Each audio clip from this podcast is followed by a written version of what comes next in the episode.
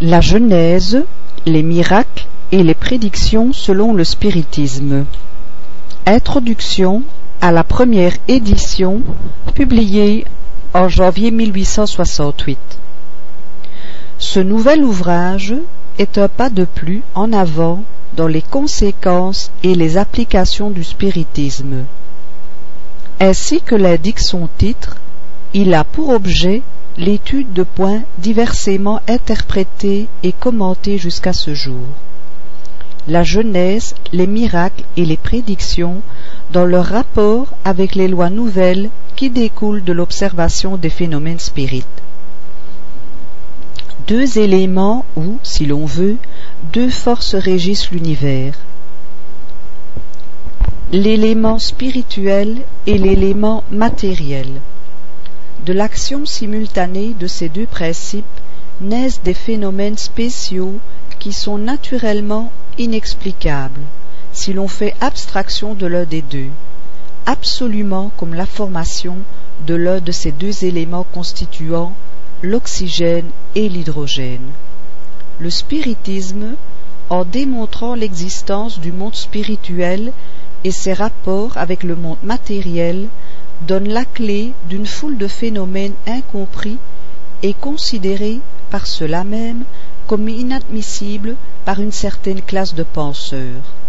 Ces faits abondent dans les Écritures, et c'est faute de connaître la loi qui les régit que les commentateurs des deux camps opposés, tournant sans cesse dans le même cercle d'idées, les uns faisant abstraction des données positives de la science, les autres du principe spirituel, n'ont pu aboutir à une solution rationnelle.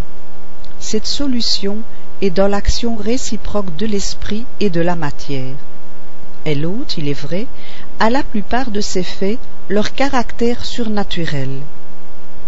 Mais lequel vaut mieux, de les admettre comme ressortant des lois de la nature ou de les rejeter tout à fait Le rejet absolu entraîne celui de la base même de l'édifice, tandis que leur admission à ce titre ne supprimant que les accessoires, laisse cette base intacte.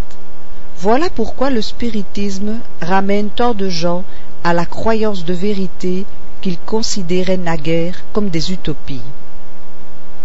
Cet ouvrage est donc, ainsi que nous l'avons dit, un complément des applications du spiritisme à un point de vue spécial.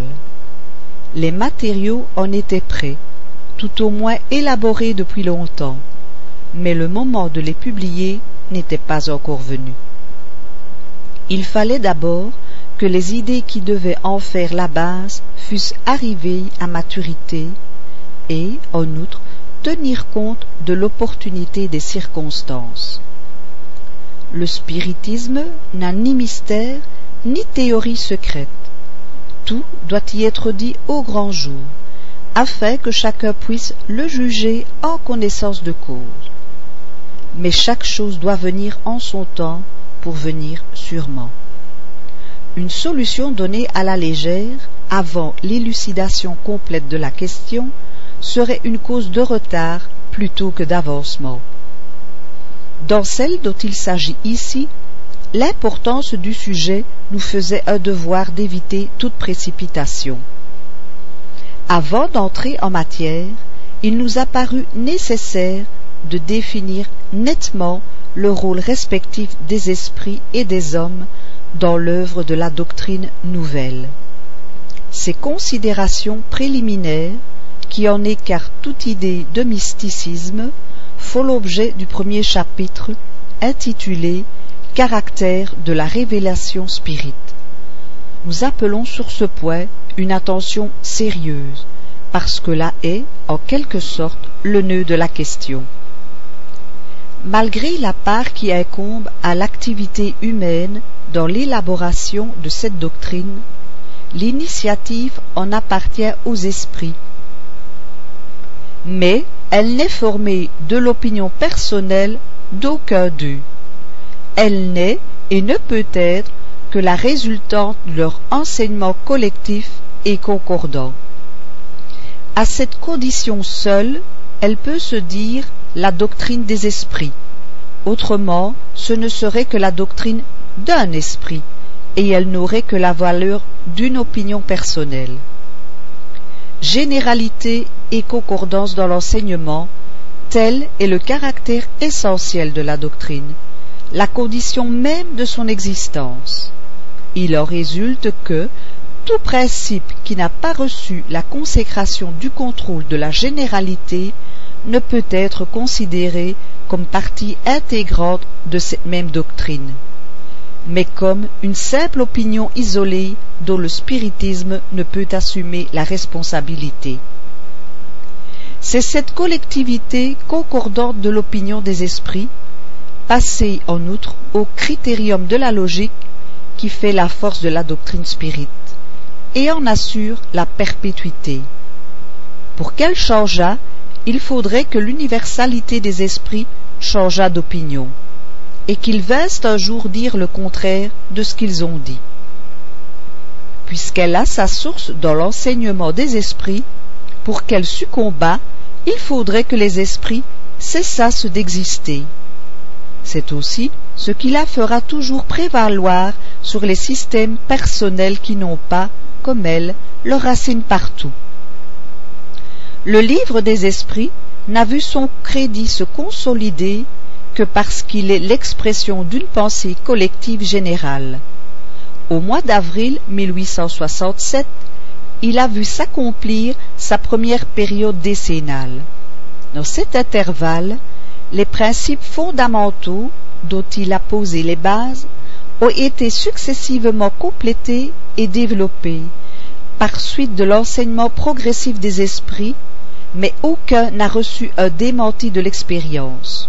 Tous, sans exception, sont restés debout, plus vivaces que jamais, tandis que, de toutes les idées contradictoires qu'on a essayé d'y opposer, aucune n'a prévalu, précisément parce que, de toutes parts, le contraire était enseigné. C'est là un résultat caractéristique que nous pouvons proclamer sans vanité, puisque nous ne nous en sommes jamais attribué le mérite. Les mêmes scrupules ayant présidé à la rédaction de nos autres ouvrages, nous avons pu les lire selon le spiritisme, parce que nous étions certains de leur conformité avec l'enseignement général des esprits. Il en est de même de celui-ci que nous pouvons, par des motifs semblables, donner comme le complément des précédents, à l'exception toutefois de quelques théories encore hypothétiques que nous avons eu soin d'indiquer comme telles, et qui ne doivent être considérées que comme des opinions personnelles, jusqu'à ce qu'elles aient été confirmées ou contredites, afin de n'en pas faire peser la responsabilité sur la doctrine. Du reste, les lecteurs assidus de la revue auront pu y remarquer à l'état d'ébauche la plupart des idées qui sont développées dans ce dernier ouvrage, comme nous l'avons fait pour les précédents.